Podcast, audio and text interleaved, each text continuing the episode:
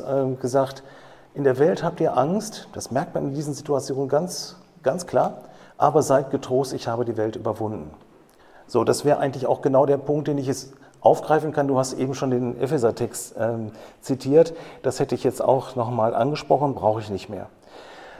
Ich weiß nicht, wie es euch nach dem letzten Abend ergangen ist. Wir haben ja ziemlich viel gesprochen, auch sehr theoriegeleitet wahrscheinlich. Wir haben euch da nahebringen wollen, auf wie viele äh, listigen Strategien Satan ähm, ja, uns versucht, aus dem Ruder, aus der Laufbahn zu kriegen, uns immer wieder anzuschießen.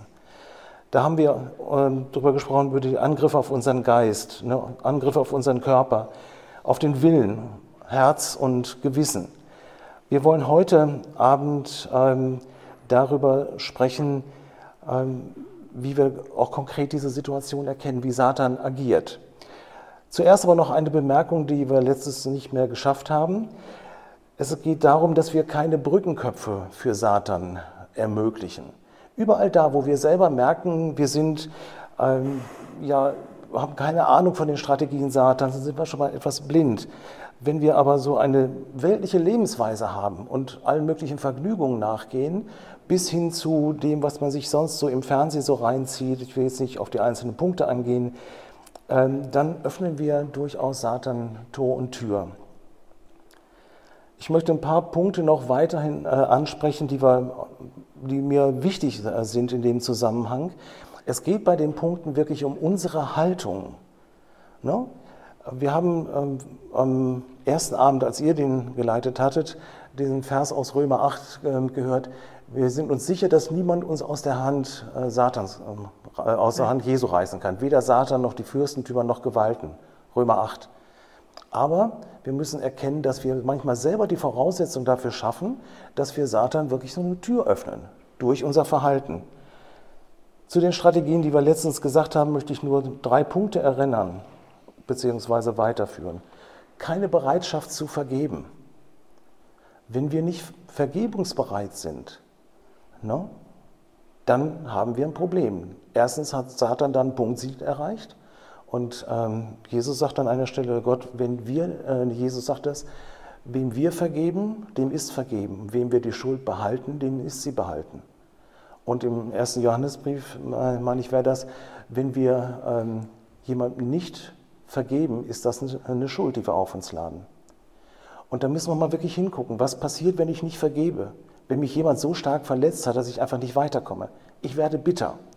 Und ihr erinnert euch an den Hebräertext, Hebräer 12, ähm, Vers 15. Achtet darauf, dass nicht eine Wurzel der Bitterkeit in euren Herzen wächst, welches die ganze Gemeinde vergiftet. So, eine Wurzel vergiftet die ganze Gemeinde. Wenn ich also nicht vergebungsbereit bin und bitter werde oder grollig auf jemanden, habe ich hier Satan die Möglichkeit wieder gegeben, mit seinen Strategien mich voll zu treffen und ich vergifte die Gemeinde. Und wenn ich so überlege, wie bitter ich gewesen bin in vielen Situationen, äh, vielen Situationen äh, bin ich dankbar, dass Jesus das dann auch mal deutlich macht. Faules Geschwätz, üble Nachrede. Tratschen in der Gemeinde. Ich spreche die Dinge jetzt mal ganz konkret an, die passieren. Wenn getratscht wird, du merkst es immer daran, dass sich andere Leute mit einmal so ganz komisch verhalten. Du weißt, es ist irgendwas gelaufen, aber du weißt nicht was. Das sorgt dafür, dass geschwätzt wird, und dass kein Vertrauen da ist. Und jetzt hat man Leute, die Probleme haben, die zu irgendjemandem hingehen möchten, um über diese Probleme zu reden. Sie wissen aber nicht wohin, weil sie vielleicht damit rechnen, dass getratscht wird. Ist das nachvollziehbar? Das haben wir leider ähm, in vielen Situationen, vielen Gesprächen, auch in unterschiedlichen Gemeinden gehört. Und ein Punkt noch, Hebräer 3, Vers 8 steht das, verstockt eure Herzen nicht. Die Verstockung des Herzens, das ist unsere eigene Entscheidung. Dinge nicht tun zu wollen, nicht machen zu können, äh, das ist unsere Entscheidung. Da ist keiner dran schuld. Auch Satan nicht. Wir können nicht Satan alle äh, Schuld in die Schuhe schieben. Ähm, aber das sind so Punkte, die wir selber machen. Das ist sehr wichtig, darüber nachzudenken. Jetzt wäre eigentlich der Punkt, wo du weitermachen könntest. Gut. So, ich möchte mit einem ähm, Zeugnis im Grunde anfangen. Wir ähm, sind drauf gekommen, das hatte ich schon längst wieder vergessen, als ähm, wir das vorbereitet haben. Und zwar bin ich mal von der Arbeit gekommen und wusste so hunderte von Metern vorher, jetzt kommt was auf dich zu, das ist nicht gut. Woher? Ich denke, das hat Gott mir gesagt. Auf jeden Fall kam, sah ich einen Mann, einen jungen Mann aus, der, äh, aus einer Telefonzelle kommen und der ist mir den also stundenlang nicht mehr vom Fell gegangen. Und ich habe zu Jesus geschrien und gesagt, Jesus, was ist das? Mensch, lass, lass den endlich gehen. Und ich wusste nicht, wie ich mich dem, äh, dem gegenüber verhalten sollte. Und ähm, das Gebet hat in dem Moment nichts genützt, also er blieb stundenlang da. Und ich wusste dann irgendwann, ich habe zu der Zeit in der WG gewohnt, ähm, mit ihm alleine wäre ich nicht da reingegangen. Jetzt waren die anderen beiden da, bin ich dann ähm, in meine Wohnung gegangen. Und just an dem Abend kam mein Vater, der eigentlich nie uns da besucht hat. Und dieser Mann zog ab, weil er die Vollmacht bei meinem Vater gemerkt hat. Und dann dachte ich, irgendwas stimmt bei mir nicht. Also der muss ja was gemerkt haben, dass ich irgendwo schwach bin oder dass irgendwas bei mir ist.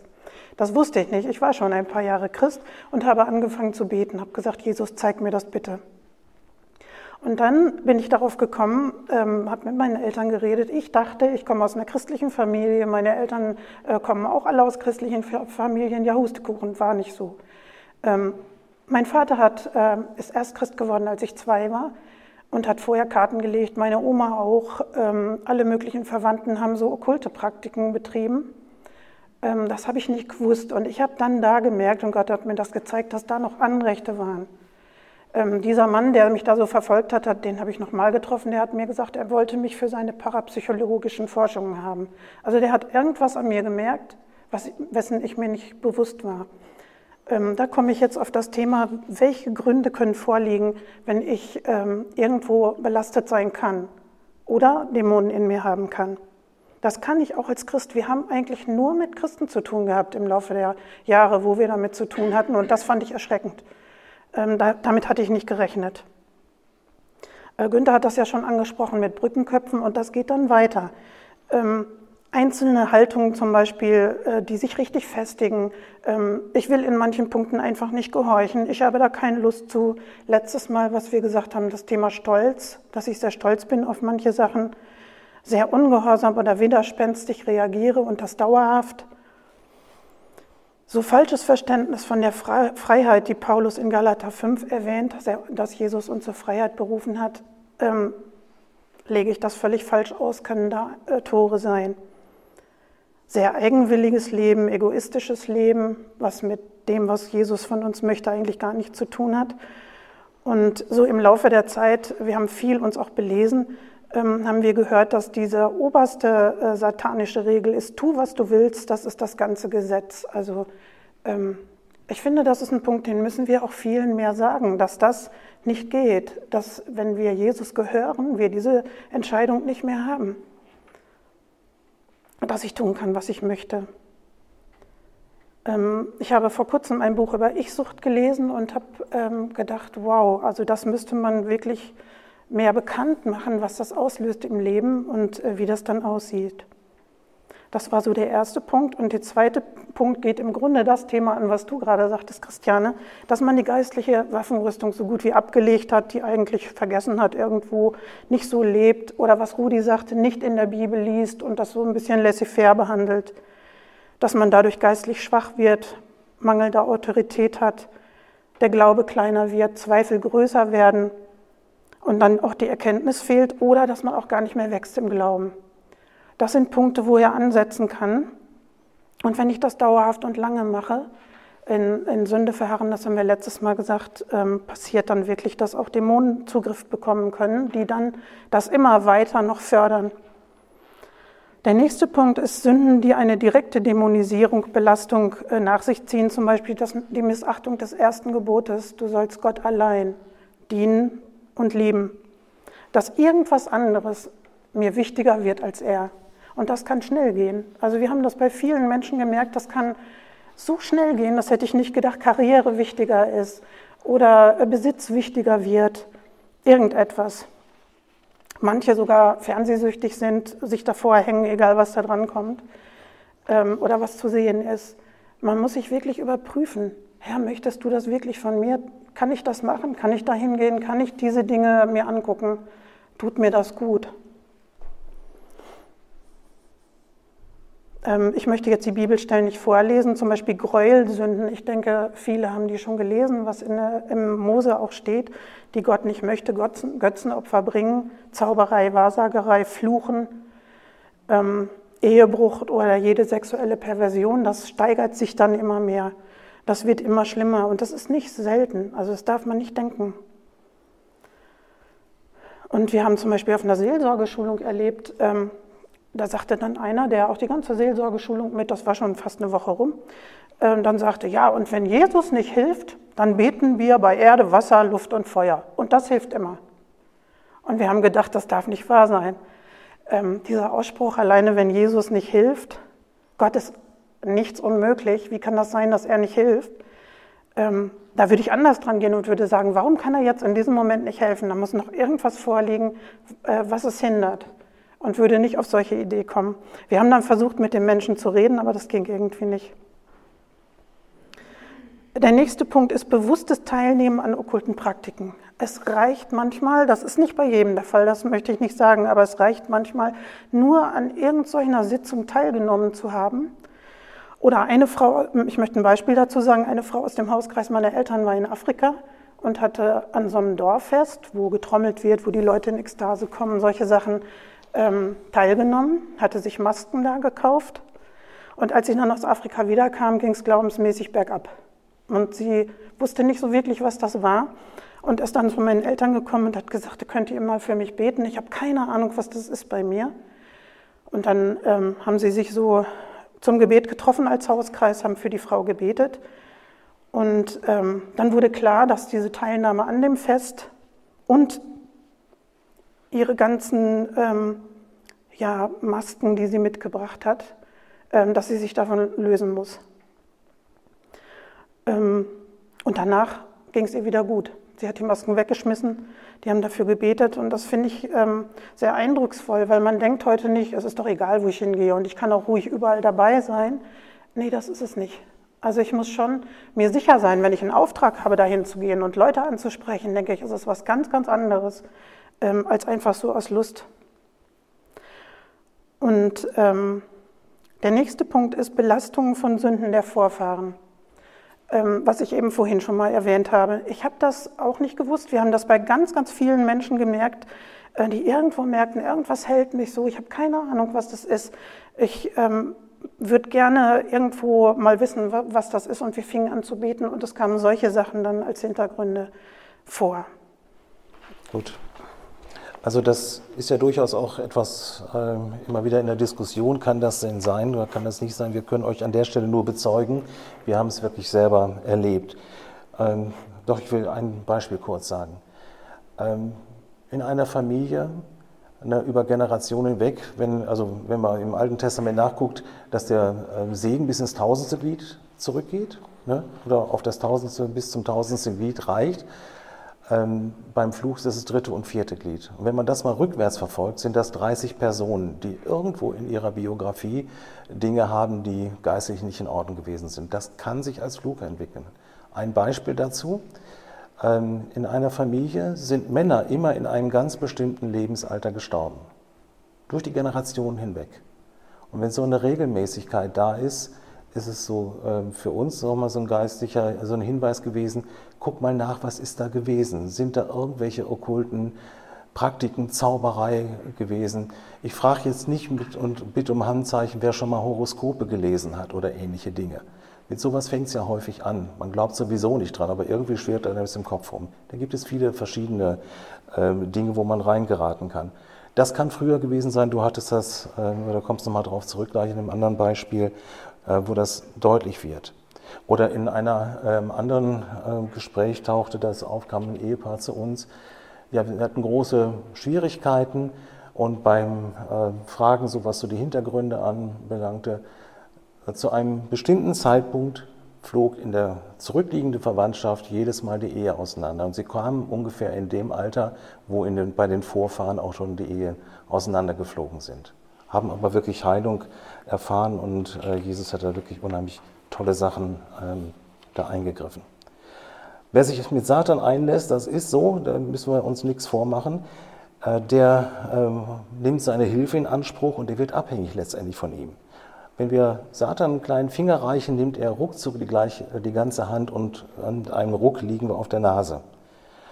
Satan kann im beschränkten Maße helfen. Wir merken das immer wieder, wenn wir so auf unterschiedliche Ansätze gehen, wie man verschiedene Heilverfahren doch vielleicht mal ausprobieren kann, nach dem Motto, äh, wenn es hilft, kann es ja nicht schaden. Da muss man sehr sorgfältig aufpassen. Ähm, Satan macht das nie umsonst. Na, die Rechte, die er an Menschen äh, gewonnen hat, macht er geltend und sie haben dann im Leben wirklich unheilvolle Auswirkungen. Ich möchte im Weiteren ein paar kurze Begriffsdefinitionen nochmal sagen. Ihr hattet das am ersten Abend schon gesagt, ich will es nochmal kurz ansprechen. Ähm, wir haben immer wieder von okkulten Belastungen gesprochen. Okkult ist ein lateinischer Begriff, bedeutet übersetzt verborgen, verdeckt. Also die Kraft, die durch okkulte Praktiken und Systeme wirkt, stammt von Satan und ist demnach wirklich bösartig. Es gibt äh, zwei Hauptformen dieses sogenannten Okkultismus, also wenn man sich mit diesen Dingen äh, stärker befassen muss, sollte man nicht aus Leichtsinn machen, sondern wenn es wirklich Auftrag ist. Es gibt einen Begriff der äh, Deviation. Divination, das heißt, man sieht das Göttliche in irgendwelchen Gegenständen, man erahnt vermeintliche, ähm, ja, manche auch äh, spüren das, äh, irgendwas Heiliges in Naturphänomenen und in irdischen Begebenheiten. No? Ich erinnere nur an die Praktiken, die äh, gemacht werden, dass zum Beispiel die Aussaat im Mondschein, ne, in der Anthroposophie, ne, offensichtlich die Pflanzen besser zum Wachstum bringen, ne, zu ganz bestimmten Mondkalenderphasen. Das basiert auf wirklich einer äh, okkulten Lehre. Ähm, bekannteste Erscheinungsform ist Wahrsagerei, Hellseherei und außersinnliche Wahrnehmung. Bei der Wahrsagerei geht es im Allgemeinen darum, dass ich mit Hilfe okkulter Mächte versuchen will, Einfluss zu üben über jemanden oder etwas, dass ich etwas bekommen will. No? Dass ich eine Ahnung haben will, Informationen zu bekommen, das Wissen über. Und äh, die Stelle, die Heidrun eben zitiert hatte, will ich kurz nochmal lesen aus dem äh, 5. Mose 18, äh, steht ab Vers 9, wenn du in das Land kommst, das dir der Herr, dein Gott, dir gibt, dann sollst du nicht lernen, es den Gräueln dieser Nation gleich zu tun. Es soll unter dir niemand gefunden werden, der seinen Sohn oder seine Tochter durchs Feuer gehen lässt, keiner, der Wahrsagerei betreibt, kein Zauberer oder Beschwörer oder Magier oder Bannsprecher oder Totenbeschwörer oder Wahrsager oder der die Toten befragt. Denn ein Gräuel für den Herrn ist jeder, der diese Dinge tut. Und um dieser Gräuel willen treibt der Herr, dein Gott, sie vor dir aus. Also da finden wir schon in den ähm, Mosebüchern ein paar ganz klare Hinweise, wie Gott dazu steht. Das war das eine, ähm, dieses durch Wahrsagerei eben versuchen, Informationen über etwas zu bekommen. Ein zweiter Punkt äh, des Okkultismus ist die Hexerei. Bei der Hexerei geht es im Wesentlichen darum, mit Hilfe okkulter Techniken, Methoden, ähm, Macht über jemanden zu bekommen oder über etwas.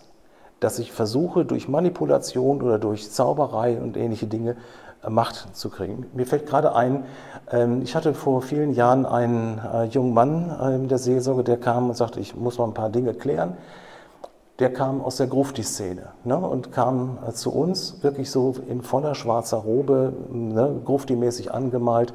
Auch dieses äh, Parfüm, dieses nach Leichenduft riechende Parfüm, kam er rein und äh, sagte, er findet das total geil, Macht über Menschen zu haben.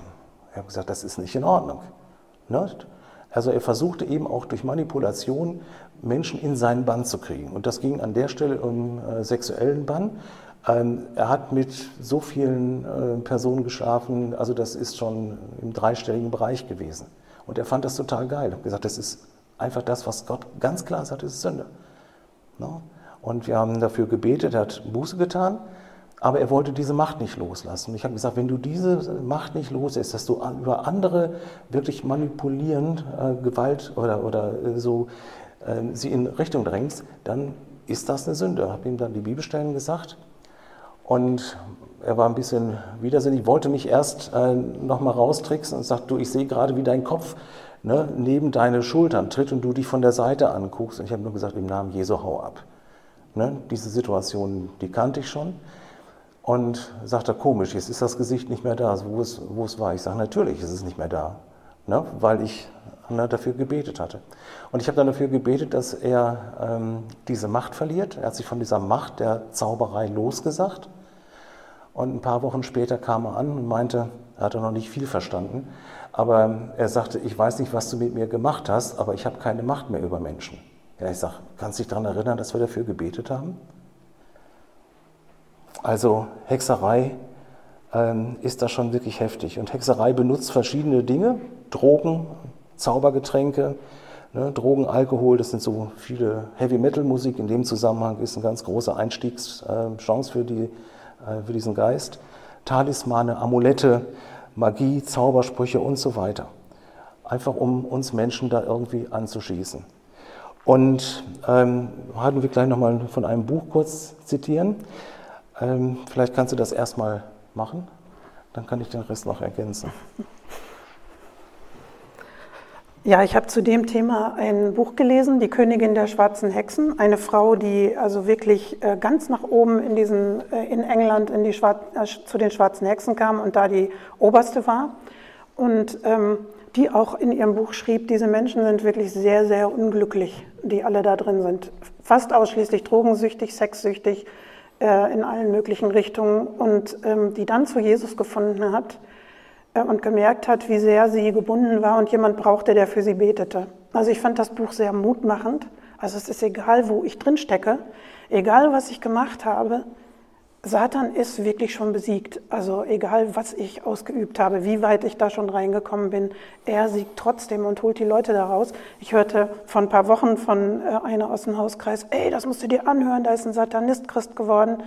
Und ähm, ich finde es sehr mutmachend zu hören, ne, wo Gott eingreift, wo er die Menschen erreicht, wo wir manchmal denken, da ist Hopfen und Malz verloren, dann nützt alles nichts mehr. Ähm, doch, wir dürfen nie aufhören zu beten, nie aufhören zu glauben, dass die Leute wirklich umkehren können und dass Gott Interesse angeben hat. Nur diese Frau schrieb auch, dass es ganz schwer war, jemanden zu finden, der für, bereit war, für sie zu beten, weil ja keiner das glaubte. Es war ja auch erst noch alles nicht so sichtbar, ne, dass sie umkehren wollte.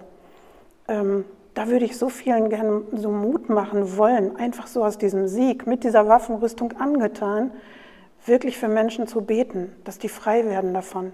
Das ist so deutlich zu sehen dann. Die verändern sich so krass. Das macht einfach nur Freude, muss ich sagen. Ist ein sehr eindrucksvolles Buch. Wenn man sich die Fernsehzeitschrift anguckt ne, und da mal durchforstet, was da für Sendungen kommen. Lucifer, netter Name, nette Serie. Luzifer, der Lichtträger, ist eigentlich äh, symbolisiert den Teufel, ne? kommt dann natürlich nicht so rum.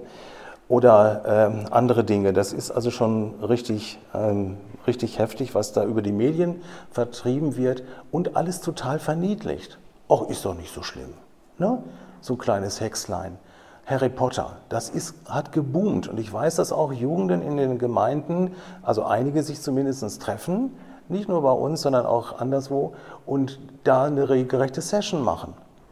Das ist alles Verharmlosung. Ne? Und die, die Schriftstellerin, die hat in einem Buch geschrieben, ja, sie wollte die Kinder oder die Leute ja gar nicht zur Hexerei verführen, zu den Zaubersprüchen. Aber gerade über solche Medien wird das spielerisch so eingetäuscht. Ne? Wenn dir nichts hilft, dann hau mal so einen Zauberspruch raus. Und ich bin mir sicher, wenn ich fragen würde, wer kennt, kann sich an einen Zauberspruch erinnern, da würde das eine oder andere doch zutage kommen. Also mit was wir uns füllen, ne, müssen, haben wir selber zu entscheiden, was wir wollen oder nicht. Und ich sage jetzt einen Punkt, der wird euch vielleicht erschrecken. Ähm, dieses Hexentum ist heute aktiv. Ne? Und wir haben vor einiger Zeit eine junge Frau bei uns gehabt ähm, zum Gespräch. Ähm, wir kamen, sie kam mit einer anderen, die ähm, Gebet brauchte. Auf jeden Fall haben wir uns äh, weiter unterhalten. Und da sagte sie, sie kennt eine oder eine ihrer äh, Freundin war das, glaube ich, die war, bevor sie Christin wurde, aktive Hexe. Ne? Die haben sich getroffen und in ihren Hexenkreisen äh, da entsprechend äh, Dinge gemacht. Und sie sagte, die gehen in die Gemeinden rein und versuchen, Leute zu verfluchen. Leute, das ist so. Das ist jetzt kein Fake, sondern die sind reingegangen und sagen, sie picken sich die raus, die irgendwie schwach sind, die Satan irgendwelche Türen geöffnet haben und im Verhalten so deutlich machen. Das müssen wir einfach sehen. Jetzt nochmal, wir sind uns sicher, dass niemand uns aus der Hand Gottes reißen kann. Aber wir sind verantwortlich dafür, für die Türen, die wir öffnen, ähm, dass hier Satan mit seinen Strategien Erfolg hat. Das ist wirklich so. Und ich weiß aus dem Satanistenkreis, wir mussten uns aus anderen Gründen auch sehr viel mit Satanismus befassen. Ähm, wir wissen von anderen Leuten, dass auch da ähm, rituelle äh, Treffen gemacht werden mit dem Ziel, durch diese satanischen Mächte auch die Ehen der Christen zu zerstören. Und das müssen wir einfach wirklich ernst nehmen und begreifen, was du zitiert hast. Ne? Wir haben nicht mit Fleisch und Blut zu kämpfen. Okay, ein paar andere Punkte will ich nur kurz anreißen. Ihr merkt schon, das Thema ist unglaublich groß.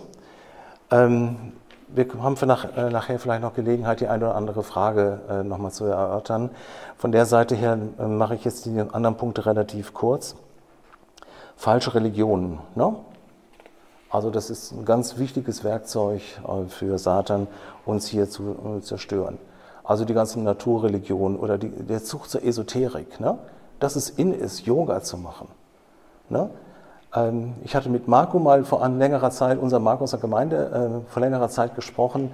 Wir kamen irgendwie auf dieses Thema und er hatte sich im Rahmen einer Arbeit äh, damit befasst und ähm, ich meine, er ist auch hier ins Yoga-Zentrum gefahren, ja, hat ähm, da mit jemandem gesprochen, mit einem der Leitungsverantwortlichen und hat ihn gefragt, geht Yoga eigentlich mit Christsein, passt das überein? Und da sagte der ganz klar, nein, das geht nicht. Und wir Christen, also ich sage das jetzt verallgemeinernd, ich kenne es aus den evangelischen Landeskirchen, aus der katholischen Kirche, aber auch, äh, wo man eigentlich hinguckt, Yoga ist in, das ist salonfähig gemacht worden. Ihr findet es in jeder Werbung. Ne? Und das sind Punkte, ihr lasst euch da ein auf diese östliche Mythologie und die Religionslehre. Wer Yoga betreibt, ist ja erstmal nur ein bisschen Gymnastik. Ne? Aber letztendlich steht dahinter, dass ich mich komplett entleeren muss, meinen Geist, um eins zu werden mit dem kosmischen Geist und den kosmischen Kräften. Ja, jetzt überlegt mal, woher das kommt. Ich gehe da jetzt nicht weiter drauf ein. Ähm, aber das ist so ein ganz großer Punkt. Ja, und dann gibt es Leute, die irgendeinem Leitgeist äh, aufsitzen. Auch dazu nochmal Heidrun. Ähm, das weiß ich von einer Frau, die in der Esoterik war. Die sagte, ähm, damit verführt Satan heute auch ganz viele Christen. Und zwar ähm, kommt dieser Leitgeist als Engel des Lichts.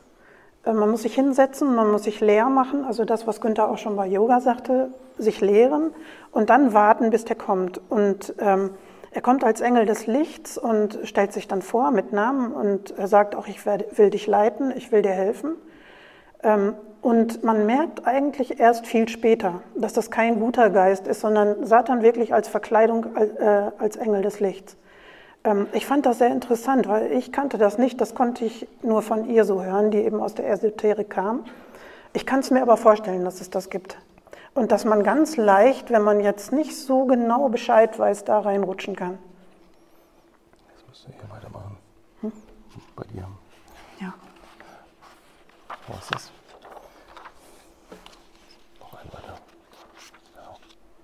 Ja, wir wollen jetzt auf die Symptome eingehen. Woran erkennt man das jetzt, wenn jemand, wenn jemand Dämonen hat äh, oder diese starken Bindungen?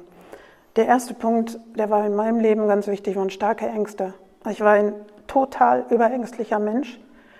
Ähm, ich habe meine Eltern mal gefragt, wie seid ihr mit mir klargekommen? Ich muss eine Extrembelastung für die gewesen sein. Ich habe vor allem und jedem Angst gehabt und musste wirklich frei werden davon. Ähm, und das, glaube ich, ist in mein Leben gekommen durch diese okkulten Belastungen meiner Vorfahren. Ich habe mich mit nichts beschäftigt, eigentlich in meinem Leben. Dafür haben meine Eltern gesorgt und dafür bin ich ihnen auch echt dankbar, dass es nicht noch schlimmer wurde. Ähm, Schlafstörungen zum Beispiel, das wird ja heute auch immer mehr. Ne? Die Schlafmittel, das nimmt zu. Werbung im Fernsehen sieht man auch ganz viel Schlafmittel. Zwänge, wenn Menschen Zwänge haben, die nicht darüber herrschen, also wenn sie das nicht ändern können. Ich denke gerade an dieses Tourette-Syndrom, was so ähm, oft auch erwähnt wird, wo die Leute ähm, hässliche Worte sagen, wo man das dann als Krankheit bezeichnet. Hass und Jähzorn. Bei Hass, ähm, da fällt mir ein Mann ein, der war ein ganz lieber Mann aus unserer Gemeinde in Bielefeld, der äh, kam zu uns und sagte, ähm, ich möchte jetzt ein letztes Mal zu jemand hingehen, wenn äh, ihr mir nicht helft, dann bringe ich mich um. Und wir haben den angeguckt und haben gedacht, bitte was? Der sah überhaupt nicht nach, nach irgendwie was Schlimmem aus, der sah einfach nur freundlich und nett aus. Und dann fing er an zu erzählen und sagte, wenn ich alleine bin im Auto, dann verzieht sich mein Gesicht zu einer ganz hässlichen Fratze und ich schreie meinen Hass auf Gott raus. Das könnt ihr euch überhaupt nicht vorstellen. Und der war Christ, der war in unserer Gemeinde. Und wir saßen da A, unter diesem entsetzlichen Druck, wenn wir jetzt nicht helfen können und wir hatten keine Ahnung, was das ist, ähm, bringt er sich um und ähm, dann Hass auf Gott. Und ich wusste nur, Hass auf Gott kommt immer von Satan. Das kann nur aus der Richtung kommen, das gibt es ja nichts anderes. Das haben wir ihm gesagt und haben gesagt, du fang mal an zu beten, wir machen das auch, dass Gott uns zeigt, was das ist. Und das ähm, nächste Mal kam er dann und sagt, ja, ich habe in der Familie nachgefragt und mein Opa war Satanspriester. Das habe ich gar nicht gewusst. Ich dachte, ich bin aus einer christlichen Familie. Und dann haben wir in die Richtung gebetet und dann war das alles weg. Und das war so krass für uns als Erlebnis, ne? dass man Gott sagen kann, ähm, was ist das? Wir haben da keine Ahnung, wir wissen nicht, was das ist. Und er zeigt das und wir können dafür beten und derjenige wird frei. Und ähm, deshalb sagte ich vorhin, es macht so viel Freude, zu sehen, wenn Menschen frei werden, wenn, wenn sie von diesen Sachen gelöst werden. Da gibt es noch ganz viel. Wir haben hier ganz viel aufgeschrieben. Wir wollen das nicht alles erwähnen, weil das, das würde nur noch mehr durcheinander bringen irgendwo. Wer Interesse dran hat, wer das haben möchte, diese schriftliche, der darf sich gerne an uns wenden. Es gibt da so viele Sachen, wie Wahnvorstellungen und ähm, Todessehnsucht und, und, und. Also ganze Listen davon. Das waren so die seelischen Merkmale und Charakterauffälligkeiten. Äh, ein weiterer Punkt ist, dass es körperliche Merkmale gibt. Wenn es auffällt, dass mit einmal Menschen übermenschliche Kräfte haben, ein starkes, unkontrollierbares Zittern im Zusammenhang mit geistlichen Themen, schwere, lebensbedrohliche, todbringende äh, Erkrankungen, da muss man wirklich auch gucken, äh, was steckt da geistlich dahinter. Ich möchte ganz ausdrücklich sagen, wir müssen aufpassen, dass wir nicht in eine Dämonenhysterie verfallen, dass wir hinter jedem Busch eine dämonische Belastung sehen, aber wir dürfen sie aus geistlicher Perspektive auch nicht ausschließen. Und da merkt man wieder, wir sind auf die Leitung durch den Heiligen Geist angewiesen, um da wirklich auch Klarheit zu kriegen. Ähm, ein Punkt sehe ich hier gerade, den würde ich gerne noch ergänzen zu dem, was Heidrun sagte, so seelische Merkmale, Auffälligkeiten. Ähm, so chronisch abirrende Gedanken, wenn es um geistliche Themen geht. Ne? Ich weiß nicht, wer von euch das kennt. Ich selber kenne das. Ne? Äh, das hat Heidrun früher echt kirre gemacht, auch wenn sie mir, mit mir über irgendwelche geistlichen äh, Dinge ähm, reden. Und ich fing an zu gähnen, war müde, sagte weg, war weg. Ne? Und wenn es dann um Sport oder sonstige Dinge geht oder jemand klingelte an und wollte was, da war ich wieder hellewach. Das habe ich aber gar nicht geschnallt. Ne? Und ähm, das hat Heidel immer wieder ansprechen müssen, so dieser Predigtschlaf. Ne?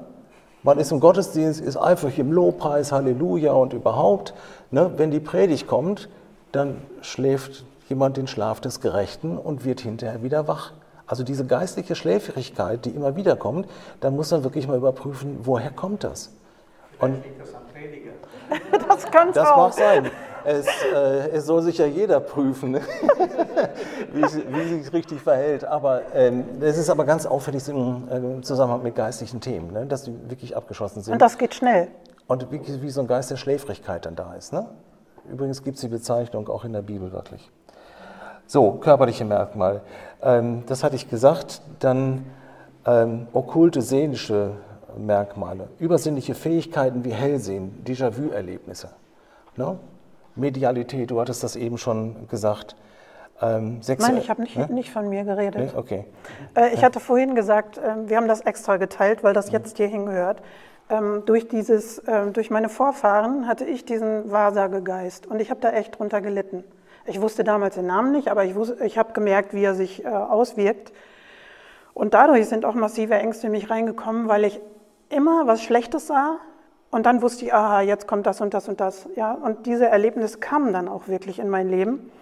Ähm, und ich war so froh, dass ich das erkennen konnte und dass ich mit jemand beten konnte und dass der ging. Das muss ich ehrlich sagen. Das war richtig schön. Und deshalb macht mir das auch Freude, für andere zu beten, weil ich selber gemerkt habe, was heißt das für mich? Das war so wie lastenlos werden und endlich frei atmen können.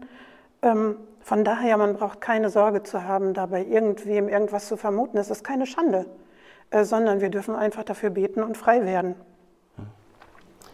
Was noch in, dieses, äh, in diesen Bereich okkulte, seelische, körperliche Merkmale hineingehört, äh, ist das eben zitierte Problem der Medialität, aber eben auch sexuelle Perversion. Und wenn man so sich verschiedene Rockbands so anguckt, ne? Freddie Mercury von Queen oder so, ne? Der war ja sowas von ähm, ja wirklich auch sexgeil, egal ob Mann oder Frau, was auch immer. Ähm, das hat er proklamiert. Ne? Ähm, einige kennen vielleicht die Rockgruppe Queen, aber das ist in anderen Bereichen nicht besser, da wo Gewalt verherrlicht wird oder sexuelle ähm, Perversion sich auslebt. Ähm, das gibt es übrigens auch in Ehebeziehungen, ne? dass da Dinge laufen, wo man ähm, eigentlich denkt, das kann gar nicht sein, aber das ist so der Fall. Und wenn man sich reinguckt, wir hatten das immer wieder mal angesprochen, Rudi, du hattest auch das mal in der Predigt erwähnt, ne? so dieses sich einlassen auf Pornografie. Das ist so salonfähig momentan. Ne? Oder was heißt immer wieder und immer stärker geworden. Aber da fließen einfach Dinge rein und das sind Satans Angriffspunkte, der versaut die Fantasie, aber auch dadurch die, die Beziehung dann in der Ehe. Und es kommt dann immer so die Frage, wann ist der nächste Kick? Was geht noch weiter? Also das. Hm? Warum meinst du salonfähig? Wie, wie meinst du das? Du findest momentan ja, äh, also wenn du die Fernsehprogramme durchguckst, gestern Abend lief auf dem zur besten Fernsehzeit ne, äh, Fifty Shades of Grey. Ne? Dieser, und, und diese ja, sexuell sehr freizügigen ähm, Filme, die findest du ja im Fernsehprogramm schon. Aber im Internet ist noch äh, entsprechend viel mehr da los. Ja, ne? aber meine Frage ist salonfähig, das ist so, ja, das gehört dazu. Ähm, ich würde sagen, dass wo immer Menschen, also im christlichen Bereich, äh, irgendwo damit was zu tun haben, irgendwo süchtig oder wie auch immer, die wissen das und das ist, die haben ein schlechtes Gewissen, ja. die kriegen aber den Ausgang nicht. Nein. Deswegen meine Frage ist, was, was ist salonfähig? Mhm. Leben die damit oder, oder bleibt das ein Kampf? Mhm. Also salonfähig meine ich, dass es heute schon fast äh, so durch, durchzogen ist. Äh, natürlich. Hm? Von der Gesellschaft. Von der Gesellschaft. Gesellschaftlich. Gesellschaft.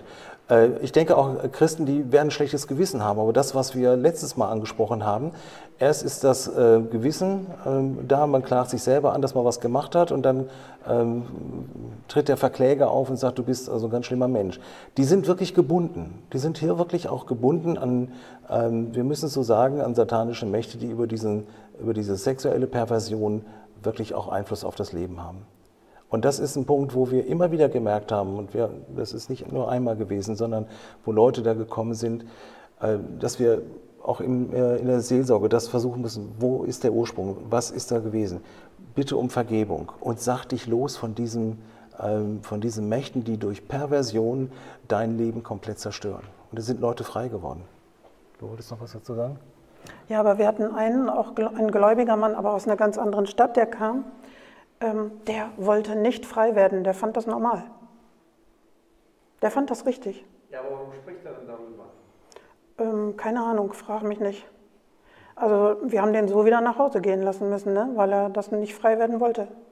Hm. Ähm, weil das wahrscheinlich das Einzige war, was im Leben noch interessant war für ihn.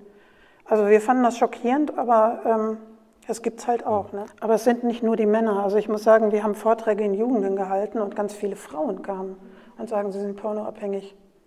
Ähm, also das ist nicht nur mehr bei den Männern, das äh, zieht sich richtig durch. Und äh, wir fanden das richtig traurig.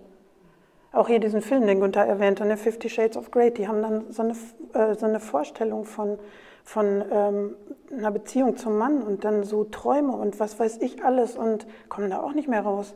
Da kommt ja kein Mann mit, ähm, den sie so kennenlernen. Also es war schon wir haben uns viel darüber unterhalten, das war schon krass. Ja, ja mache ich weiter mit geistlichen Merkmalen. Mir ist beim Vorbereiten aufgefallen, dass, ähm, dass wir früher nicht viel Ahnung hatten von diesen okkulten Sachen, als wir jung waren und in Bielefeld Freiversammlungen gemacht haben. Jeden verkaufsoffenen Samstag haben sich ganz viele Christen aus verschiedenen Gemeinden, junge Leute getroffen und wir haben gesungen und einer predigte mitten in der Einkaufszone. Und äh, von Mal zu Mal wurde es schlimmer, dass Störfaktoren kamen, dass Leute laut schrien rundherum. Und hätten wir damals schon das gewusst, dass man wirklich auch Dämonen sagen kann oder Leuten, die so jetzt von Satan hergeschickt werden, äh, dass man denen sagen kann, im Namen Jesu schweig, hätten wir viel mehr erreichen können damals. Das viel mehr erst beim Vorbereiten an. Damals waren wir einfach jung und haben es nicht gewusst, ähm, dass man das machen kann. Das ähm, zeigt sich zum Beispiel geistliche Merkmale, dass man eine unheimliche Abwehr hat, irgendwas von Gott, Jesus oder so zu hören. Ähm, keine Freude hat zum Beten, geistliche Blockaden, immer wieder abweichende Gedanken, was Günther vorhin schon sagte, keinen Frieden, Lästergedanken. Da haben wir auch viel mit zu tun gehabt, mit Lästergedanken, auch bei Kindern aus christlichen Familien. Und das hat uns gewundert, ähm, wo die herkommen. Ungehorsam und Widerspenstigkeit und eben auch Hass gegen Gott, was ich vorhin schon erwähnt habe. Ne? Dann kann man sicher sein, dass da garantiert ein Dämon ist, der Hass heißt, wenn die Leute so sind. Hm. Ich gucke gerade nochmal auf das Stichwort Rebellion, was wir hier stehen haben. Wir haben es letzte Woche schon gesagt, ähm, im 1. Samuel 15 gibt es einen, äh, zwei, oder einen Vers, der sagt, Ungehorsam ist wie Götzendienst und Widerspenstigkeit wie Zaubereisünde. Das heißt, das sind zwei Dinge, die Gott äh, gleichsetzt mit Zauberei ähm, und Götzendienst. Also ist auch die Frage der Rebellion. Ne? Punkt. Rebellion haben wir uns ja auch schon mal im Nachgang unterhalten äh, beim ersten Abend. Ähm, was ist das? Also jeder versucht natürlich, ähm, auch jede, jedes Kind versucht, so seinen Lebensraum zu entwickeln, entdecken. Das ist, kennen wir aus den Familien. Ne? Und wenn die Eltern was sagen, dann wird es erst recht nicht gemacht. Das sind so diese Trotzphasen. Wenn das bei Erwachsenen äh, weiter anhält und gerade sich immer um geistliche Dinge äh, dreht, dann muss man nochmal wirklich gucken, was steht denn dahinter. Also es gibt eine normale Entwicklung, wo man Grenzen austestet, aber es gibt auch eine, die nicht mehr normal ist. Wenn äh, Jugendliche meinen, austesten zu müssen, alles, was gut und teuer ist an Alkohol, an Drogen, so schütte man es heil immer mal drin. Ich will auch mal dieses Gefühl der Befreiten, äh, dieser, dieser Freiheit haben. Wir haben es letztes Mal schon angesprochen, ich will jetzt nicht näher darauf eingehen. Noch zwei Punkte ganz kurz. Wir möchten dann nämlich nochmal darauf äh, zu sprechen kommen. Das soll vor allen Dingen auch ein ganz wichtiger Punkt sein. Wie gehen wir denn um, wenn wir mit solchen Sachen zu tun haben, geistlich? Ähm, ein Punkt, geistige Festungen. Äh, Paulus schreibt an die Korinther im zweiten Kapitel, äh, denn obwohl wir im Fleisch wandeln, kämpfen wir nicht nach dem Fleisch, denn die Waffen unseres Kampfes sind nicht fleischlich, sondern mächtig für Gott, zu Zerstörung von Festungen, so zerstören wir auch Vernünfteleien. Und diese geistigen Festungen, die es gibt, das sind zum Beispiel fest zementierte Glaubensgrundsätze. Ich meine jetzt nicht die äh, Glaubensgrundsätze, ähm, die, auf die wir uns gründen ähm, auf dem Wort der Bibel, ne? sondern ähm, auf Denk, zusätzlich auf menschliche oder geistige Denksysteme, Vernünfteleien oder Wertmaßstäbe, die mit der Bibel nicht übereinstimmen. Zum Beispiel Humanismus. Eigentlich überall, wo das, die Endung Ismus steht, ähm, da muss man schon aufpassen. Humanismus, Materialismus, Kapitalismus. Ähm, das sind alles Denksysteme. Wenn ihr mit Leuten in Kontakt kommt, zum Beispiel Feminismus, die da sehr auf die neue, neuheidnische, feministische ähm, Philosophie da einsteigen, das sind schon richtig harte Gespräche manchmal. Vor allen Dingen, wenn man sie dann äh, nochmal mit der biblischen Wahrheit ähm, ja, in Verbindung bringt. Buddhismus und so weiter. Da könnte man eine Menge zu sagen, wollen wir nicht, das ist ein abendsprengendes Programm. Jetzt haben wir viele Dinge genannt und ihr werdet möglicherweise etwas äh, schon so den Überblick verlieren. Ähm, das sind jetzt Punkte gewesen, die ähm, deutlich werden, wo bestimmte Sachen eben im Argen liegen. So, jetzt ist aber die Frage, wie gehen wir damit um? Das wäre dein Part jetzt wieder. Ja, wir wollten als erstes ähm, einfach mal sagen, wie geht Jesus damit um? Und zwar ganz normal und ganz natürlich, mitten im Alltag. Mitten da, wo er war, hat er Dämonen ausgetrieben, hat die einfach angesprochen, hat gleichzeitig Kranke geheilt. Ähm, das war für ihn genauso einfach, wie wenn er seine Jünger lehrte. Also das haben ja Axel und Christiane auch an ihrem ersten Abend gemacht. Und ich finde das so begeisternd, wie er das gemacht hat. Er sah immer genau, wofür er, wie er handeln musste und wie er, ähm, wie er mit demjenigen umging. Es gab keine Methode. Er machte das häufig anders. Fand das auch bei Krankenheilungen. Es gibt da keine Methode. Und ähm, ich fand schön so, dass er das normal macht. Wir haben da letztens mit jemand drüber geredet, der meinte, das würde ich mir nicht trauen. Ja gut, ist heute vielleicht auch nicht ganz so einfach, aber es würde enorm was passieren, wenn wir, wenn wir das so machen könnten, wie Jesus das gemacht hat. Ne? Wenn wir das sehen und dann für jemand beten und der springt dann auf und ähm, wird frei. Ähm, wir haben ein paar Bibelstellen ähm, daraus gesucht, dass Jesus ähm, wirklich frei macht. Wen der Sohn frei macht, der ist recht frei. Dass wir uns darauf wirklich verlassen können.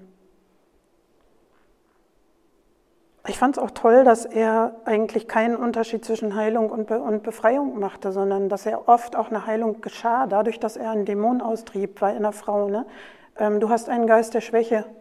Ähm, würden wir gar nicht drauf kommen, wenn die jetzt ein gekrümmtes Rückgrat hat, dass es ein Geist der Schwäche ist, aber er wusste, wie er den nennen kann. Aber ich bin mir ganz sicher, dass wir beten können und sagen können, Jesus, zeig uns, wie sollen wir in diesem Fall beten? Was ist da richtig? Da würde ich jedem Mut machen, das anzufangen und einfach auch den Mut aufzubringen. Weil in der Bibel wirklich gesagt hat, dass uns diese Zeichen folgen werden. Ähm, die glauben, dass denen diese Zeichen folgen. In meinem Namen werden sie Dämonen austreiben. Ähm, einfach als natürliche Folge. Wir haben viele Lehren gehört, dass das aufgehört hat mit den Aposteln. Das kann ich mir einfach nicht vorstellen, weil die okkulten Belastungen nehmen massiv zu, allein durch Internet, ähm, sonstige Programme, wo wir damit äh, konfrontiert werden.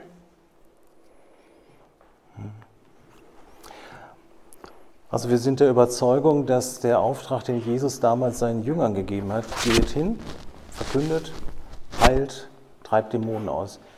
Äh, Jesus, hatten wir eben im Gebet nochmal ähm, proklamiert, ist derselbe, der er gewesen ist und der auch in Zukunft sein wird, der, der er heute ist. Und ich bin überzeugt davon, dass dieser Auftrag weitergeht, solange bis Jesus wiederkommt. Und das ist ein Punkt, der ist uns wirklich ganz wichtig, das äh, zu betonen. Wir können alleine nichts machen aus eigener Kraft. Dann überheben wir uns und werden stolz. Wir sind absolut auf die Leitung des Heiligen Geistes äh, angewiesen in dieser Thematik, äh, dass der Heilige Geist uns wirklich auch in die Wahrheit leitet und uns auch Dinge deutlich macht, die wir selber nicht erkennen können. Wir haben ein paar Beispiele eben genannt. Jetzt ist ja die Frage mm, um die konkreten Schritte, wie wir das machen. Ich habe gerade überlegt, wir hatten noch eine ähm, von der jungen Frau äh, aus unserer früheren Zeit. Sollen wir es jetzt machen oder später? Ja, mach jetzt. Hm, willst du machen? Was soll ich machen?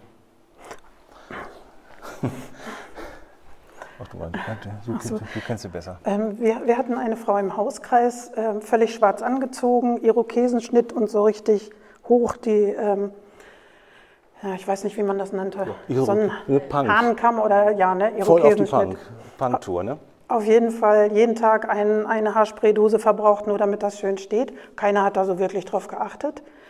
Ähm, Sie lief so mit im Hauskreis und ähm, war auch im Lobpreis immer ganz aktiv und dann starb ihre Mutter. Und ab da konnte sie nicht mehr schlafen. Und ähm, der ganze Hauskreis hat dann für sie gebetet und Banner geschrieben und die sollte sie in ihr Zimmer hängen.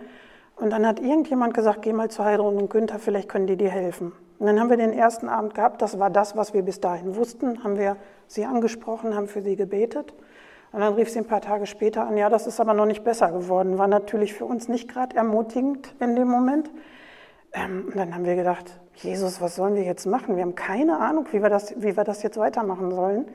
Und unterwegs in der Straßenbahn, ich weiß gar nicht mehr, warum wir mit der Straßenbahn gefahren sind, ähm, sagte Gott, fragt sie, was die Farbe schwarz für sie bedeutet. Als wir in das Zimmer kamen, wussten wir Bescheid. Alles war schwarz. Kerzen, Bettwäsche, Teppich, die ganzen Klamotten, alles war schwarz. Und dann haben wir sie gefragt und sie hat uns über eine Stunde einen Lobpreis über Schwarz gehalten. Das hätte ich nicht für möglich gehalten, weil Schwarz finde ich nicht so toll. Auf jeden Fall ähm, haben wir dann angefangen zu beten und sie hat ähm, dann die ganzen schwarzen Klamotten weggeschmissen, weil sie gemerkt hat, welche Macht Schwarz auf sie hatte. Und als sie das nächste Mal in den Hauskreis kam, hatte sie farbiges Zeug an. Das ist jedem aufgefallen. Da war sie ganz anders geworden. Und die Entwicklung war dann hinterher richtig gut. Aber wir haben das alle nicht gemerkt. Und das fand ich wirklich nicht so besonders gut. Ähm, ergänzend dazu, bei dieser Lobeshymne auf die Farbe Schwarz, äh, da haben wir immer gedacht, wie kommt die dazu? Sie hat gerne Grufti-Musik gehört. Ne, das war so diese so Dark Metal oder Grufti-Musik.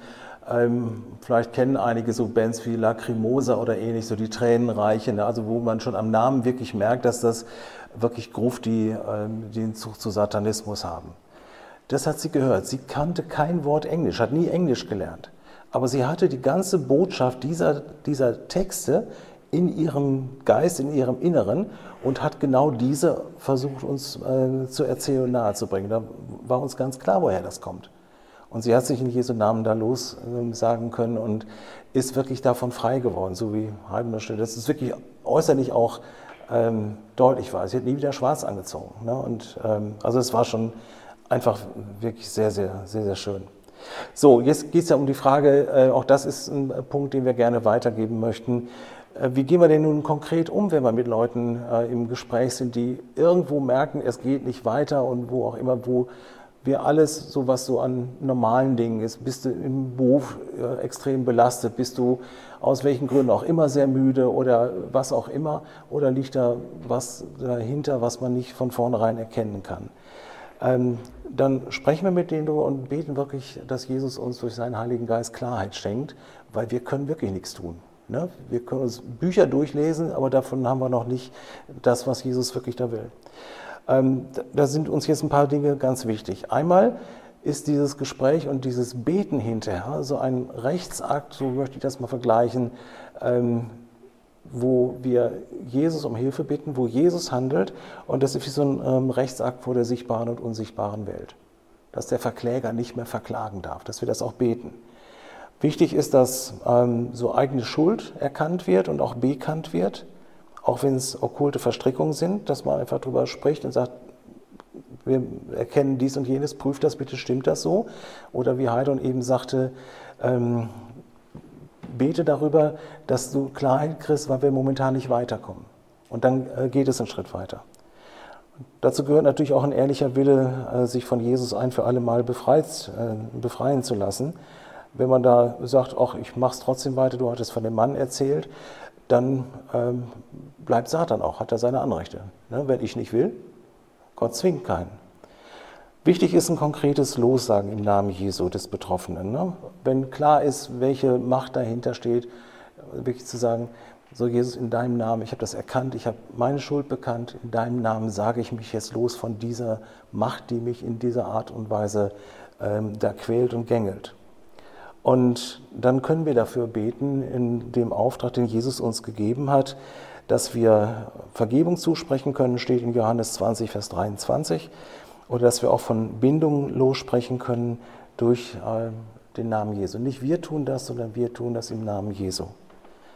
Und befehlen Satan und seinen Dämonen, diese Person in Ruhe zu lassen und sagen, weich an den Ort hin, wo Jesus dich hinbefiehlt. Völlig unspektakulär und so klar, wie wir jetzt auch gesprochen haben. Einfach weil wir wissen, das ist die geistliche Autorität, die Jesus verleiht und nicht unser, äh, unser Denken Machen und Tun. Das wäre völlig verkehrt.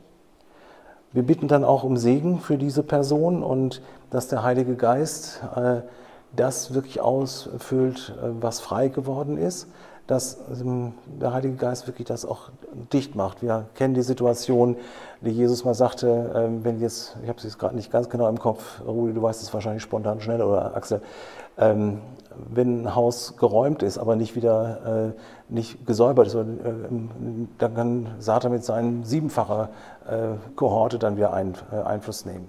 Auch das haben wir erlebt.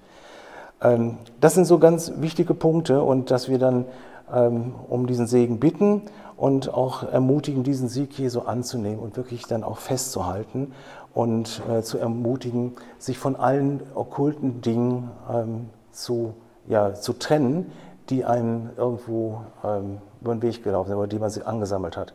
Ich muss dazu sagen, ich habe früher unheimlich gerne Rockmusik gehört. Ich habe auch Sachen gehört wie Black Sabbath und so, all diese Dinge, hatte aber überhaupt keine Ahnung. oder Uriah Heep. Ne? Das sind so Lady in Black, so ein ganz alter Song, vielleicht haben einige den schon mal gehört. Oder ähm, ich greife jetzt mal so in die etwas Jahrzehnte zurück. Ne? Äh, die Eagles, Hotel California. Wunderschöner, melodischer Song. Ja, die Eagles sprechen von ihrem Satanistenzentrum. Da äh, in diesem Hotel California, da haben die ihren Satanzirkel gehabt. Und diese Dinge muss man wissen. Manchmal muss man sich wirklich auch mit der Musik befassen und gucken, was dahinter steht und sich davon trennen. Also ich habe diese Platten damals weggeschmissen. Ich möchte noch von einer Person berichten, äh, die zu uns äh, zur Seelsorge kam vor vielen Jahren.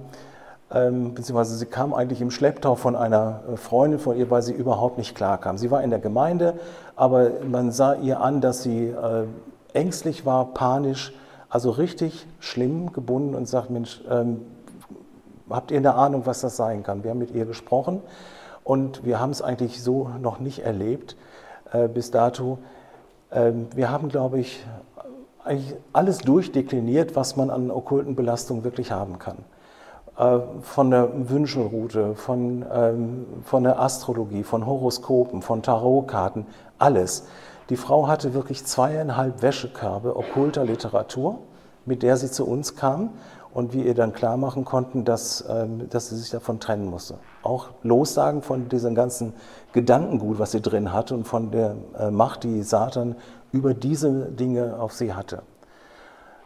Und wir haben das Ganze bei uns auf dem Balkon damals verbrannt, konnte man noch. Ne? Ähm, und dann hatte sie ähm, so eine Alraune. Äh, sie hat sich mit Runenmagie befasst, also wirklich alles, was irgendwie nur ging, hat ein horrendes Geld ausgegeben eine Allraum Aber es half so, nicht. Hm? Es half nicht. Es half nicht, nee. nein. Und ähm, das war das, was ich äh, sagte. Wenn wir sagte, einen kleinen Finger reichen, der nimmt dann gleich die ganze Hand. Und es reicht immer noch nicht. Du machst immer noch mehr. Sie hat sich immer noch mehr in diese Sachen verstrickt. Diese Alraune war so ein, so ein Wurzelgeist. Ne? Ähm, den haben wir auch versucht ähm, zu verbrennen. Das Ding brannte nicht. Holz. Ne? Und wir haben wenig spektakuläre Sachen erlebt. Das ist ja sonst manchmal so ein großer Zinnober, der da auch gemacht wird. Aber ähm, das Ding, das brannte nicht. Und das kam mir sehr komisch vor. Das lag, glaube ich, ungefähr 20 Minuten im Feuer. Es brannte nicht. Und das habe ich gedacht, das geht nicht mit rechten Dingen zu. Ich habe gesagt, im Namen Jesu, jetzt brennst du. In dem Moment kam eine so richtig so eine kupferfarbene Stichflamme rauf und das Ding war innerhalb von zwei Minuten verbrannt. Ne? Also das sind Dinge, ähm, die haben uns selber erstaunt. Und wir kamen aber trotzdem noch nicht weiter. Und jetzt muss ich einen Punkt sagen, der auch sein kann. Ähm, wir wurden irgendwann, ähm, also wir haben gesagt, alle Amulette, die hat Amulette mitgebracht, unglaublich. Wir haben die bei uns im Wohnzimmertisch zerstören lassen. Ne? Mach das Ding kaputt, trenn dich auch wirklich bildlich damit. Und wir waren mit einem anderen Ehepaar noch zusammen und ähm, haben für alle Sachen gebetet und wie wir es auch gewohnt sind, ne? Hände gefaltet, Augen nach unten und wirklich andächtig und wirklich voller Inbrunst gebetet, dass die Frau frei wird. Und mit einem Mal ähm, werden wir alle wach, ne, schrecken hoch und jeder greift sich sofort einen Gegenstand. Der eine den Hammer, der andere die Zange und äh, so weiter. Und die gute Dame, die guckte uns völlig irritiert an, war aber, ähm, also es fackelte irgendwas Unangenehmes in ihren Augen. Und da haben wir gefragt, was hattest du gerade vor? Ja, ich wollte den Hammer nehmen und euch auf euch einschlagen. Also wo wir durch den Heiligen Geist wirklich so ähm, geweckt wurden, dass wir zugleich diese Gegenstände gegriffen haben und haben gesagt, so, da steckt noch mehr dahinter. Es war dann deutlich, ähm, es ging um ein Kreuz. Und da denkst du ja als Christ dir gar nichts Schlimmes dabei. Es ist ja schön, wenn einer ein Symbol trägt. Das Problem, äh, was war, haben wir dann angesprochen. Ich sage, was ist mit deinem Kreuz? Das gebe ich nicht her. Ne? Hat es festgekrallt, das gebe ich nicht her. Ja, warum nicht? Nein, das gebe ich nicht her. Wenn ich das hergebe, dann muss ich sterben. Da war so ein kleiner Rubinstein drin. Da muss ich sterben. Ich sage, wieso das? Nein, das gebe ich nicht her. Und dann, wir hatten den Abend, äh, da ist was dran. Und ich weiß nicht, ob es an dem Abend war oder am Folgeabend, haben wir gesagt, gut, wir müssen jetzt abbrechen. Und wenn du da nicht dran willst, dann ist da das Problem. Und ich habe dann dafür gebetet, dass Jesus die Frau nicht in Ruhe lässt, bis sie bereit ist, an die Stelle ranzugehen und äh, das zu klären. Und dann haben wir sie nach Hause geschickt. Ich sagte, du kannst kommen, wenn du wieder äh, kommen möchtest, aber jetzt ist für uns Schluss. Nach drei Wochen ungefähr kam sie und sagte, ich weiß nicht, was ihr mit mir gemacht habt, aber ich habe so scheiß drei Wochen hinter mir, das könnt ihr euch nicht vorstellen. Das war der Punkt, wo wir dann über das Kreuz sprachen und sie sagte, das war besprochen in einer Beschwörung, äh, das war besprochen und mit einem Fluch belegt, wenn du dieses zerstörst, dann wirst du sterben. Am Tag ihrer Geburt. Am Tag ihrer bekommen. Geburt ist das ja. äh, gewesen. Da ist, der, ähm, ist der, der Spruch gefallen. Und da haben wir gesagt, okay, Jesus, vielen Dank. Ähm, sie hat das erkannt, sie hat sich davon losgesagt und sie war frei. Und das sind einfach Punkte, wo wir sagen, ist es harte Kost, was wir euch heute präsentieren? Äh, sicherlich. Ähm, vieles vielleicht Unbekanntes, aber wir möchten an der Stelle ganz klar sagen, Jesus ist der Sieger über Tod und Teufel. Und das ist der wichtige Punkt. Und als abschließende kurze Bemerkung möchte ich noch ähm, sagen, es ist schon mehrfach durchgeklungen, dass wir gesagt haben, wir müssen uns wirklich darauf äh, verlassen, dass der Heilige Geist uns leitet in diesen Gesprächen und in diesen Gebeten. Wir sollten uns aber wirklich bewusst sein, dass wir nicht, du hattest das eingangs gesagt, deswegen passt das wunderbar so als Bogen zum Schluss, dass wir uns wirklich in einem geistlichen Kampf befinden. Wir brauchen da keine Sorgen davor zu haben. Und wir haben auch dafür gebetet, dass wir äh, wirklich, oder jeder, der hier ist, wirklich auch ähm, unter dem Schutz Jesu steht. Das tun wir auch. Aber wir sollten dafür beten, dass Gott unseren Geist wach macht und unseren Verstand schärft und uns sensibel macht eben für diese Punkte, dass wir es erkennen und anderen, wo wir merken, hier ist irgendwie eine Decke drüber, hier passiert nichts, dass wir eine Idee haben, wie können wir denn beten. Und selbst da äh, heißt es in der Bibel, wenn wir nicht wissen, wie wir beten sollen, hilft der Heilige Geist uns aber in dem Gebet. Wir sollten alle darum bitten, Christian, du hattest das eingangs gesagt, deswegen ist das ein wunderschöner Bogen, ähm, dass wir wirklich, dass der Heilige Geist uns austeilen möge, seine Gabe der Erkenntnis, der Unterscheidung der Geister und der Weisheit. Dass wir nicht so aus eigener Kraft losrödeln, sondern wirklich darauf vertrauen, dass er uns leiten wird. Aus dem ersten Thessalonicher Brief möchte ich einen kurzen Vers zitieren, 1. Thessalonicher 5, 6 bis 8. Also lasst uns nun nicht schlafen wie die übrigen, sondern wachsam und nüchtern sein. Wir aber, die dem Tag gehören, wollen nüchtern sein, bekleidet mit dem Brustpanzer des Glaubens und der Liebe und der, als Helm äh, mit der Hoffnung des Heils. Letzte Woche hatten wir schon gesagt, 1. Petrus 5, seid nüchtern und wacht. Der Widersacher geht umher wie ein brüllender Löwe und versucht, jeden, wen er verschlingen kann. Oder ich sage es mit unseren Worten, versucht, Strategien zu entwickeln, wie er uns packen kann. Aber können wir mit Paulus nur sagen, 1. Äh, Korinther 15, Gott aber sei Dank, der uns den Sieg gibt durch unseren Herrn Jesus Christus. Und das ist das, was wirklich ähm, man da wirklich noch zu sagen kann. Ja, das ist in ziemlicher kompakter Form ähm, die Thematik, mit der ja, über die wir euch informieren wollten. Letztes Mal sind wir ziemlich theoretisch durchgängig, jetzt ist es auch schon wieder, oh gut, wir, es passt schon zeitlich, sind wir gerade 10 nach 9. Ich würde aber, bevor wir dann abschließen, du machst einen Abschluss gleich, ähm, dass wir vielleicht noch Gelegenheit geben zu fragen, wer fragen möchte. Bevor ihr jetzt zu Fragen kommt, noch eine kurze Info. Wir haben für die, die es haben wollen. Nochmal eine Liste mit allen möglichen Punkten, wo ähm, okkulte Belastungen sein können. Das ist wie, wie so, ein, so, ein, Fragebogen, den wir manchmal auch ähm, nutzen, um mit jemandem äh, da Dinge zu klären. Könnt ihr haben, entweder, ähm, ich habe ein paar Kopien hier, wir können es ja auch ähm, sonst ähm, per Mail, ähm, können wir sie euch schicken oder Axel hängt es irgendwo in... Äh, ja, oder so machen wir das. Ähm, und auch eine Literaturliste. Wir haben viele Literatur natürlich dazu gelesen. Wen das interessiert, kann auf uns zukommen. Und das, was wir heute jetzt in, ähm, nicht in Gänze vorgetragen haben, das Skript für heute, wenn ihr mögt, könnt ihr das auch haben. Das ist noch manches äh, etwas ausführlicher oder ein paar Dinge, die wir jetzt nicht genannt haben. Einige Bibelstellen könnt ihr dann nochmal konkret nachlesen. Aber jetzt seid ihr dran, wenn ihr fragen wollt und noch könnt. Ähm, wir sind absolut überzeugt davon, dass Jesus wirklich frei macht, wenn wir uns entscheiden. Und wenn wir diese Dinge, die wir aus dem Leben, wo wir hergekommen sind, wenn wir uns da wirklich von trennen und sagen, ich will damit nichts mehr zu tun haben. No? Ähm, dann sind wir gerettet. Völlig klar. Ne? Und wir leben als, als gerettete Menschen. Ich habe es letzt oder äh, vor, äh, vor 14 Tagen nochmal angesprochen mit dem Lazarus-Phänomen. Ne? Lazarus war tot. Ähm, Jesus sollte äh, hinkommen, ähm, weil Lazarus, glaube ich, krank war, aber er, er, war schon tot. Er wollte reingehen zum Grab und da sagte, äh, sagte eine Frau, nee, lass das, der stinkt schon, der liegt schon seit vier Tagen da. Jesus geht rein, rettet ihn, weckt ihn zum Leben. Ja, er lebt. Aber er hat noch seine Binden um, der musste erst freigewickelt werden. Das kann man als Beispiel nehmen. Ähm, ich weiß, dass es hat uns auch umgetrieben, diese Frage. Aber Heidon hatte das eben gesagt. Wir haben jetzt von Situationen gesprochen, wo wir mit Menschen aus den unterschiedlichsten Gemeinden, wir haben einige jetzt in unserer äh, langen Zeit ähm, erlebt durch Umzüge und so weiter. Äh, wir haben jetzt nur von Christen gesprochen. Warum passiert das? Äh, ne? Ungehorsam ist wie Zauberei, klar. Und das war das, was wir versucht haben deutlich zu machen letztes Mal. Wenn wir die Strategien Satans nicht wirklich kennen, ne? Paulus schreibt an einer Stelle mal, wir kennen Satans Gedanken wohl. Ne? Wenn wir sie wirklich kennen, dann wissen wir, dass wir eine geistliche Waffenrüstung haben, wie Christiane das vorhin gesagt hat, dass wir auch da ähm, dagegen, dagegen angehen.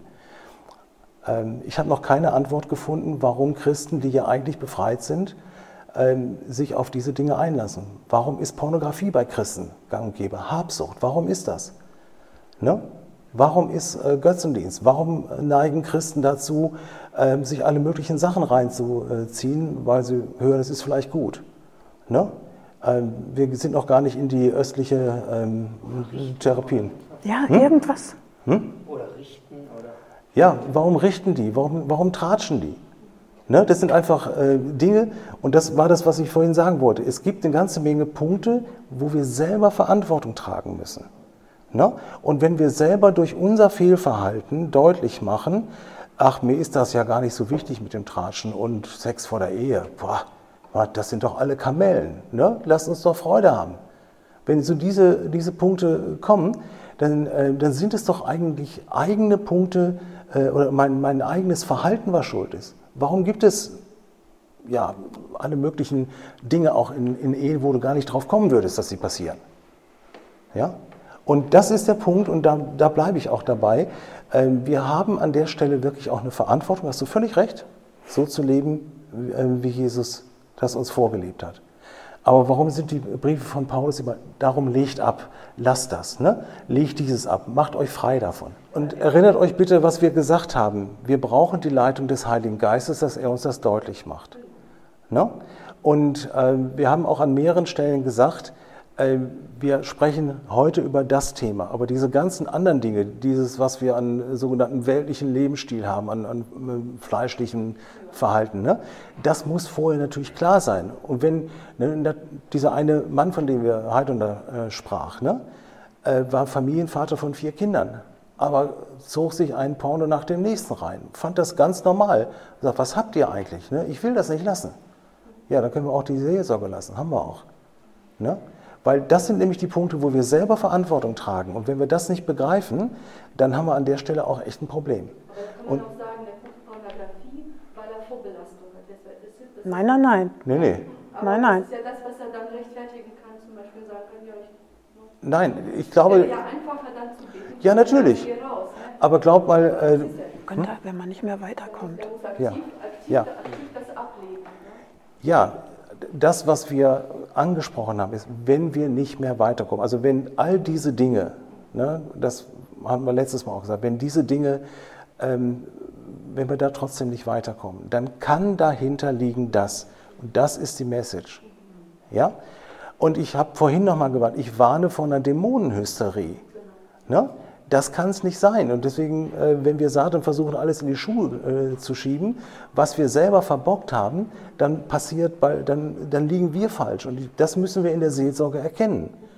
Ne? Und wenn jemand sagt, ich bin so und so äh, belastet und der Teufel, und sagen so, erzähl mir mal die Situation, was ist denn überhaupt dran? Und du kommst beim Erzählen auf ganz andere Zusammenhänge und merkst, ja, ja, da hat er selber hier seine, ähm, seine Dinge, die er nicht offenbaren will, sein Fehlverhalten. Also das muss wirklich klar sein, wir müssen ja unterscheiden. Und trotzdem, ähm, das, wo wir jetzt diese Punkte gesagt haben. Heidon hatte eingangs von diesem ähm, Mann erzählt, dem Familienvater, wo das keiner gesehen hat. Der sagt, ich bin schon bei so vielen Leuten gewesen, hat auch Namen genannt, ähm, die in der äh, christlichen Szene bekannt waren. Er ist in einer namhaften psychiatrischen Klinik gewesen. Er kam nicht weiter. Und er kommt zu uns ne, als Christ und fragt uns, wo wir relativ jung da äh, stehen, auch in der Seelsorge noch relativ jung waren, wenn ihr mir nicht helft, bringe ich mich um. Das ist ein Wahnsinnsdruck. Ne? Und du denkst, was geht denn hier eigentlich ab? Spinnt der oder spinn ich? Ne, so haben wir nicht gefragt, aber was, was, ist, da, äh, was ist da los? Und da kannst du nur beten, das haben wir äh, in der Seelsorgeschulung gelernt von dem John Sanford damals. Der sagte, es gibt so viele Dinge, wo wir einfach nicht weiter wissen. Und da gibt es ein ganz tolles, ausgefeiltes, präzises theologisches Gebet. Jesus, hilf, wir blicken nicht durch. Da brauchst du keine Methodenlehre. Du kannst dich da nicht auf irgendwelche Methoden verlassen, auf irgendwelches Wissen, sondern du bist angewiesen auf die Leitung des Heiligen Geistes. Ja, ja zugemüllt, aber das hattest du doch gesagt, Christiane, ne? wo viel Müll ist, kommen die Ratten. Also es ist einfach so, das hatte Günther mir gesagt. Auf jeden Fall, ähm, es können schon Dämonen da sein, das ist ja die Frage. Wir haben ja da auch im Grunde klar gemacht, man kann sich auch wieder so solchen Sachen öffnen auch wenn ich ähm, geheilt bin. Und Paulus hat in den Briefen oft genug, er hat ja nur an Christen geschrieben, ne? lasst euch nicht verführen, ihr seid einem Geist des Irrtums aufgesessen oder solchen Sachen. Also das darf man auch nicht vergessen. Ich denke, wir machen es uns zu leicht, das kann alles nicht sein. Bei vielen ist es so, die sind Christen geworden, aber diese ganze Vergangenheit ist überhaupt nicht angegangen. Viele haben diese Bindung noch drin und wissen das zum Teil nicht, so wie es bei mir war. Und ich muss sagen, ich war dankbar dafür, dass ich frei werden konnte. Ja. Äh, zwei Sachen fallen mir noch ein, die Paulus berichtete. Ähm, einmal hat er Leute dem Satan übergeben, dass sie ihn wieder zurechtweisen. In der Apostelgeschichte steht es irgendwo oder in, in, den Briefen. Ich weiß nicht mehr genau was, ähm, könnt aber nachgucken. Ähm, bin ich mir absolut sicher, dass es drin steht. Und ein zweiter Punkt, das müsste im Timotheus sein, ähm, Ende der Timotheusbriefe, ähm, erste oder zweite am Schluss. Ähm, Demas hat mich verlassen. Demas war vorher mit ihm auf Reise im geistlichen Dienst. Ne? Demas ist, äh, äh, hat mich verlassen und ist nach äh, Thessaloniki gegangen und hat die Welt lieb gewonnen. Also er schreibt von seinen eigenen äh, Leuten, die mitgemacht haben. Der ist in das Hafenviertel gegangen, ich hatte es letztens mal gesagt, und hat sich da gut gehen lassen. Wir wollen nicht näher ausmalen, was er mit gemeint haben könnte, aber er ist weg. Ja? Und das ist eine eigene Entscheidung. Und ähm, ich, ich habe es, hm, glaube ich, am ersten Abend, da hatte, hatte ich, hatten Rudi und ich uns nochmal unterhalten. Ich glaube nicht, dass Menschen, so wie es ja häufig ist, dämonisch äh, besessen sind. Ne? Christen. Ja? Das habe ich äh, gesagt, das, das kann ich auch so nicht äh, nachvollziehen. Von dem ursprünglichen Wort, äh, was im Neuen Testament äh, benutzt wird, heißt es dämonisiert sein. Und ich habe immer wieder gesagt, ich sehe das als dämonisch belastet oder gebunden. Ja, das heißt nicht, dass er in mir völlig drin ist, aber ich habe da eine Fußfessel. Oder stellt euch diesen Lazarus aus, wie der mit dem Leichentuch den laufen will. Und ihr wisst, dass sie alle eingewickelt waren in mehrere Leichentücher. Ne? Da kommst du alleine nicht raus. Du kommst doch nicht mal aus einer Rolle Klopapier raus, wenn du dich damit umwickeln lässt. Ist das nachvollziehbar? Äh, du kannst es gerne prüfen. Ne? Ich auch, äh, sage auch da wieder, prüft alles und das Beste behaltet. Äh, ich lasse das einfach mal so stehen. Ja, ich lasse das mal so stehen. Prüft das, was wir gesagt haben, auch anhand der Schrift. Und ähm, dir werden Punkte begegnen, wo du sagst, ja, ich habe das geprüft, ich sehe es anders. Das kannst du gerne tun. Ähm, wir haben so viel Dinge erlebt äh, in dem Bereich, dass wir beides sagen, wir sind gerettet, ja. Wir müssen aber viele nochmal wirklich darauf hinstupsen und wieder zurückführen in diesen Weg der Heiligung weil sie sich eben mit allem Möglichen zugemüllt haben, um in äh, deinem Bild zu bleiben, oder tatsächlich sich auf Dinge eingelassen haben. Noch ein Punkt, äh, ich weiß, die Zeit ist knapp. Äh, ich hatte vorhin gesagt, Alkohol, ähm, Heavy Metal Musik und Drogen, Einfallstore für Satan. Ich frage mich, wenn wir ähm, ne, so in der Christenheit, was hören wir uns an Musik rein? Ich weiß, dass äh, viele junge Erwachsene unglaublich gerne nach Berlin fahren zu Heavy Metal Konzerten. No? Ähm, Ich will jetzt gar nicht unsere Gemeinde nennen, ich weiß es aus anderen Gemeinden, ich weiß es auch von Leuten aus der Bibelschule Brake. No? Heavy Metal Konzerte. Ähm, da kann man auch nochmal sehr viel über Musik äh, machen. David Bowie, einer der Rockmusiker, sagte, ähm, Rockmusik ist Anbetungsmusik für den Satan. Ja? Also wir müssen unterscheiden können. Und wenn wir uns mutwillig in Dinge reinbegeben, wo wir einen Gewisch kriegen, also wo wir ohne Auftrag hingehen, dann hat das Konsequenzen. Ne? Wenn wir denn alle so frei sind, warum passiert das? Und das sind dann die eigenen Begehrlichkeiten oder das Austarieren. Ne? Auch mal gucken, wie weit die Grenze reicht. Wir sprechen dann viel von Segen. Ich glaube, dass manches, was wir als oder was manche als Segen äh, interpretieren, ist einfach nur Gnade Gottes. Das müssen wir unterscheiden. Und da lasse ich dich nicht raus. Das musst du für dich prüfen und geistlich unterscheiden, was äh, Gottes Wille ist in der Situation, mit der du konfrontiert wirst. Wir mussten das auch und sind zu den äh, Ergebnissen gekommen, die wir jetzt euch in diesen beiden Abenden haben berichten wollen. Ja, als erstes mal vielen Dank euch. Also ich denke, lass uns mal Okay. Äh, alleine die Vorbereitung, ich habe Ihre Manuskripte am Anfang gesehen, Ihr Quellenverzeichnis, ich denke, alter Schwede, das ist viel. Und ich fand es toll, wie ihr äh, rübergebracht habt. Wir sind ja eigentlich hier so im Gebetskreis oder im Gebetstreff und jetzt natürlich ein bisschen erweitert, ein bisschen später geworden. geworden. Ich denke auch, für mich aus der Mission, wir haben vieles erlebt. Es ist irgendwo lustig, wenn man als Missionar kommt. Äh, Missionar nimmst du alles ab, jawohl, da hinten funktioniert alles. Und äh, wenn du aus der Praxis aus Deutschland kommst, dann wird das alles schon mal eher ein bisschen auf die Goldwaage gelegt. So, ich habe als Missionar mal ein bisschen Narrenfreiheit. Auf der anderen Seite sagt man dann, ja, das hat bei euch da hinten funktioniert, aber hier ist ja was anderes. So, von dem her, ich bin dankbar, dass ihr das Thema gebracht habt, weil ihr die Sachen aus Deutschland erlebt habt. Und ich denke, die größte Gefahr für uns ist, ähm, dass wir eben genau das, was das Wort okkult sagt, äh, Dinge einfach im Verborgenen lassen. Es bleiben Tabuthemen und einzelne Leute leiden unter gewissen Dingen und trauen sich nicht, darüber zu reden, weil sie denken, wenn ich als Christ über dies, über das, über das, über das rede, dann werde ich für verrückt erklärt. Und ich hoffe, wir haben einfach mal diesen Tabudeckel abgenommen und man merkt, man kann über Dinge reden. Ich hoffe, dass sich in der Seelsorge in Zukunft vielleicht Dinge auch auftun, dass vielleicht zu euch, zu uns, zu anderen, zu Ältesten, zu Mitarbeitern äh, Gespräche entstehen, wo man tatsächlich über seine eigene oder auch über die Probleme vielleicht von Leuten redet, wo man merkt, die brauchen vielleicht wirklich Hilfe. Und das ist nicht in dem Sinn, dass wir jetzt als die großen Exorzisten dann kommen und dann irgendwie mit Hokuspokus und Tralala da eine Austreibung machen. Das ist, denke ich, in der Regel absolut überzogen. Sondern einfach, dass man in einem vernünftigen Weg über die Buße, über das Bekenntnis, über das Licht und über ein Gebet der Autorität, ja und auch, dass man sich löst und auch, dass man Dinge abweist, einen Weg in die Freiheit führt. Ich denke, das ist unser Anliegen, dass wir hier wirklich letztendlich, wie du es auch sagtest, in die Heiligung kommen. Und die Heiligung ist uns leider mal nicht mit der Bekehrung 100% geschenkt, sondern es bleibt ein Weg des Ablegens der Sünde. Es bleibt ein Weg des Ablegens der Dinge der Finsternis, die uns schon seit Kindheit anhaften oder in die wir immer wieder neu reingefallen sind. Und auf diesem Weg, indem wir Jesus groß machen und den Teufel das Land wegnehmen. Äh, das ist unser Auftrag. Ich bete ein ganz kurzes Gebet und dann könnt ihr nach Hause gehen.